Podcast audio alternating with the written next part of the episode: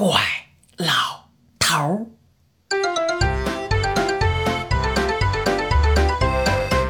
怪老头儿到底睡觉了没有？我醒来的时候是躺在一块平整的石头上，头下还枕着一个石块。我记得我是坐着睡着的。我坐起来，四周非常明亮，有一道阳光从侧面的空隙投射进来。怪老头枕着一块石头，蜷缩着身体，还在呼呼大睡。我想，准是他见我睡着了。把我移到这块平石上，还给了我一个枕头。身边的那块巨石，壁上的血迹都干了，不再发出亮晶晶的光，只是一片暗红。在似醒非醒的那一刻，我觉得我正睡在自己的大床上，惊心动魄的一幕幕，不过是我的梦。看清周围的一切，我知道。并不是我的梦。我产生做梦的想法，是由于巨大的轰鸣声已经成了一个遥远的过去，四周安静的出奇，以至于怪老头轻微的鼾声也呼呼作响，好像拉风箱一样。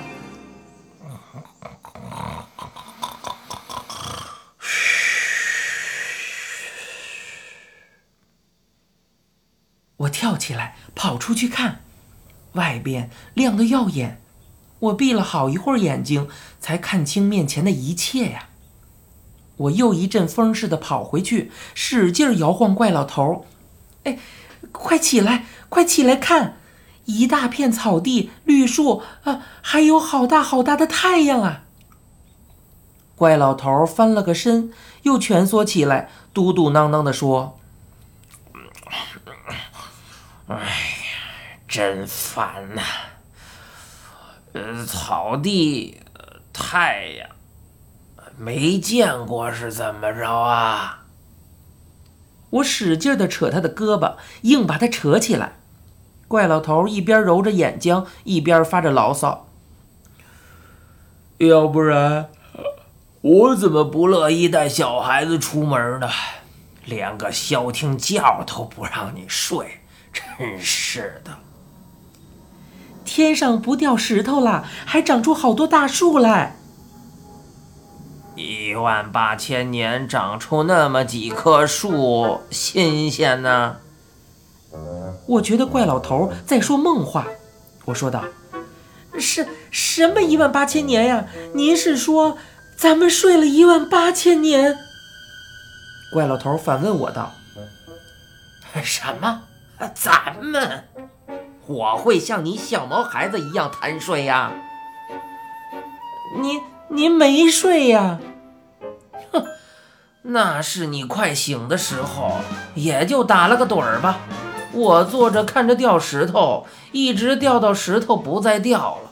我见着多少东西呀？谁像你，就知道睡觉。咱们干什么来了呀？我不相信他会做一万八千年，也不相信自己会睡一万八千年。不过我这一觉肯定不短呢。你想想啊，洞外头那一片大树长得那么粗那么高，至少也得三四百年。再说那地方明明是一块大青石头，石头风化成土壤得多少年呀？三四千年也不止啊！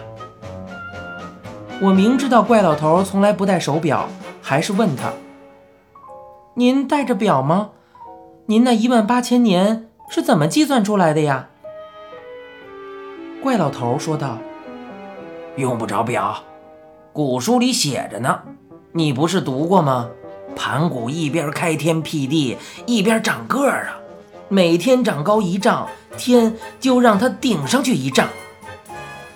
啊啊！您都瞧见了呀？”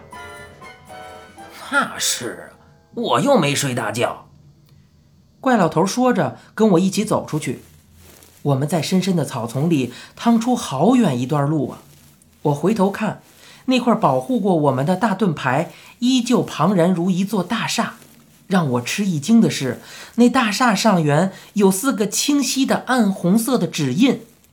我停下脚步，扯住怪老头：“您瞧，您瞧啊！”怪老头扭头瞧瞧，也不由一愣。接下来，他装成这是他预料中的事儿，轻描淡写的说：“大拇指的血印儿在石头的另一面，早就跟你说了吗？你不信。”一时间，我心里充满了对那位巨人的感激之情。现在已经完全证实，那上元上有血指印的大厦是巨人有意摆在我们头顶的。那座大厦也证明我确实睡了很久。它顶上堆积的厚厚一层石块已经风化成无数大土疙瘩，上面还长出一片小树林，郁郁葱葱。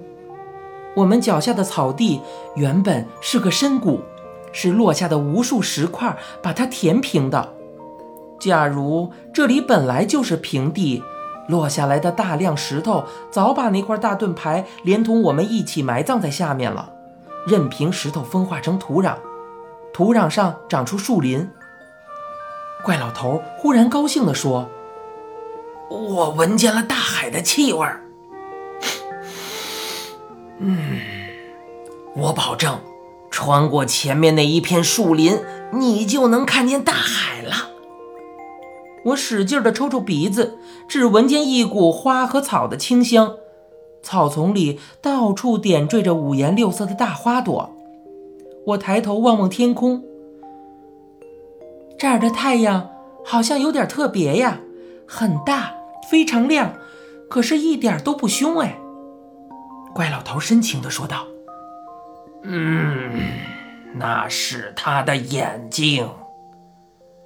我知道，盘古的左眼变成太阳，右眼变成月亮。”怪老头轻声说：“不要讲他的名字，我们不好讲的。”他好像对盘古怀着一份特别的崇敬。怪老头佩服过谁呀？你们大概记得。他就是提到皇帝，也大模大样的称他那小伙子。怪老头又说：“他用一万八千年开辟出天和地来，早累得精疲力竭，站都站不住了。你琢磨琢磨，一万八千年呀，愣是一口饭没吃，一滴水没喝呀。”到处是石头，你让他哪儿找吃的喝的去呀？他靠的就是孕育在大蛋里头的时候吸收的那一点儿精华呀。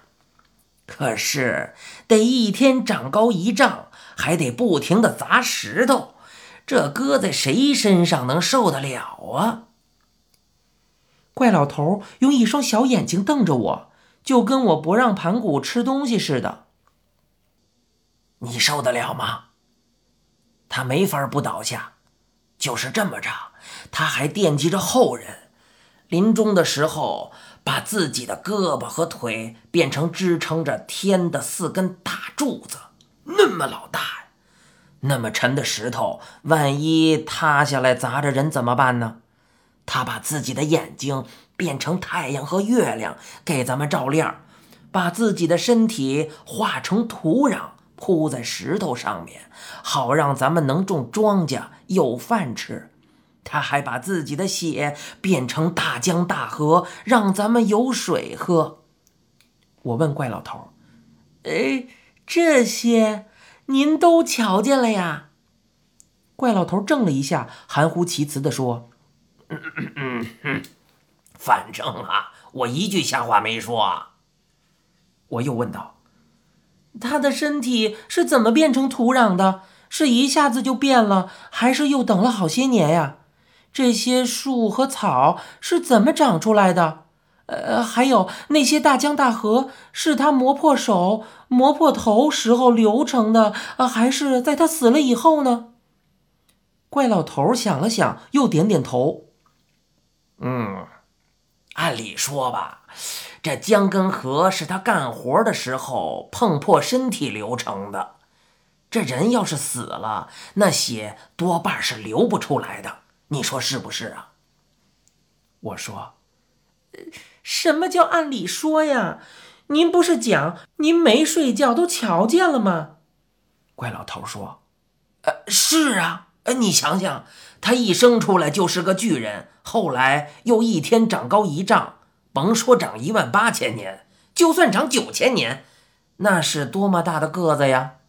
你当是咱们似的，他磨破手，滴下一滴血就成了太湖。”我说：“嗯，有道理，可这有点像猜出来的呀。啊，还有那太阳和月亮。哎，一边走路一边还使劲说话，你累不累呀？呃，不累，我就想知道当时的情况。你想知道情况，想知道你别呼呼睡大觉啊！喂，欣欣。”我说，穿过前面那片树林，准能看见大海，你信不信？我跟你打赌。我不跟您打赌，太湖离这好远，您当时可能瞧不见。再说，石头落得跟大雨似的，把什么都遮住了。怪老头连忙说：“就是这话呀，四周就跟有几百道石头墙一样，瞧得见什么呀？还轰轰直响。”想听听他的动静都办不到，所以您光给我讲讲石头雨停了以后的事就行了嘛。怪老头耍起赖来，你这孩子真够啰嗦的，不理你了。说话的功夫，我们已经走到那片小树林前，树林里有个人影一闪就不见了。我吃了一惊，扭头瞧怪老头，他显然也看见了那个人。朝我使了个眼色，接下来靠近我，低声说：“哎，留神啊，林子里头有埋伏。”我们俩停下脚步。怪老头说：“哎，真邪门了啊！天地刚刚开辟出来，不该有人呢。莫非已经到了女娲以后了？那咱们这一觉可就睡了不止一万八千年呀！”也说不定有两三万年。我说：“睡那么长，我觉得不过睡了一夜呀。”怪老头说：“我也觉得差不多呀。”怪老头苦苦思索，忽然使劲儿一拍自己的秃脑门儿：“啊，我明白了！啊，怎么回事？”准是我们居委会那个丁老太太干的好事儿。我问道：“就是那位七十多岁、头发染得墨黑墨黑的老奶奶？”怪老头说：“别叫老奶奶，人家不爱听。”我一点也不明白，这事儿怎么会跟他有关系？哎，关系大了。丁老太太没事儿，总美滋滋的带上个红袖标到处转悠，倒是你一个劲儿的催我，弄得我连门都忘了锁了。准是他转悠到我们家门口，想到，哟，这个老头子怎么门都不锁就走了？我瞧瞧里屋有没有人。他走进屋里一看呐，哎，让我说对了吧？整个一个空城计呀，东西还扔了满地，跟遭了贼似的。我给他收拾收拾吧。就这么着，下回开居委会大会，这个丁老太太她就可以站出来表功了。先当众把我撸一顿，说我丧失革命警惕性什么什么的，然后又说这不。我替他把门锁好，还替他收拾了屋子。我还是不明白，嗯，那又怎么样呢？怪老头说：“嗨，他能认真帮我收拾吗？还不是把地上的东西乱七乱八的往立柜里边一扔，也不论哪件东西扔到挂钩上。比方说一条裤子吧，再不然是一只鞋，都能把挂钩砸得往下一滑。”这挂钩只要滑下来那么一丁点儿啊，两三万年就过去了。我恍然大悟，我们就到了女娲时代啊！怪老头对自己的分析更满意了，回应道：“你说是这么回事儿吧？”我点点头。当然，未必有那位黑头发老奶奶给他收拾屋子的事儿，但是由于他的挂钩下滑，才造成新局面的解释，无论如何也比我们睡了两三万年合理些。怪老头说着，迈步往树林里走。我跟在他身后说道：“我看刚才那人鬼头鬼脑，多半没安好心。”怪老头边走边回头问我：“我教你那两手忘了没有？”我说：“哦，我天天练。”怪老头抡抡他的细胳膊，回应道：“，那就白给。”您现在收听到的是由一辆松鼠播讲的《怪老头》，欲知详情，请听下回。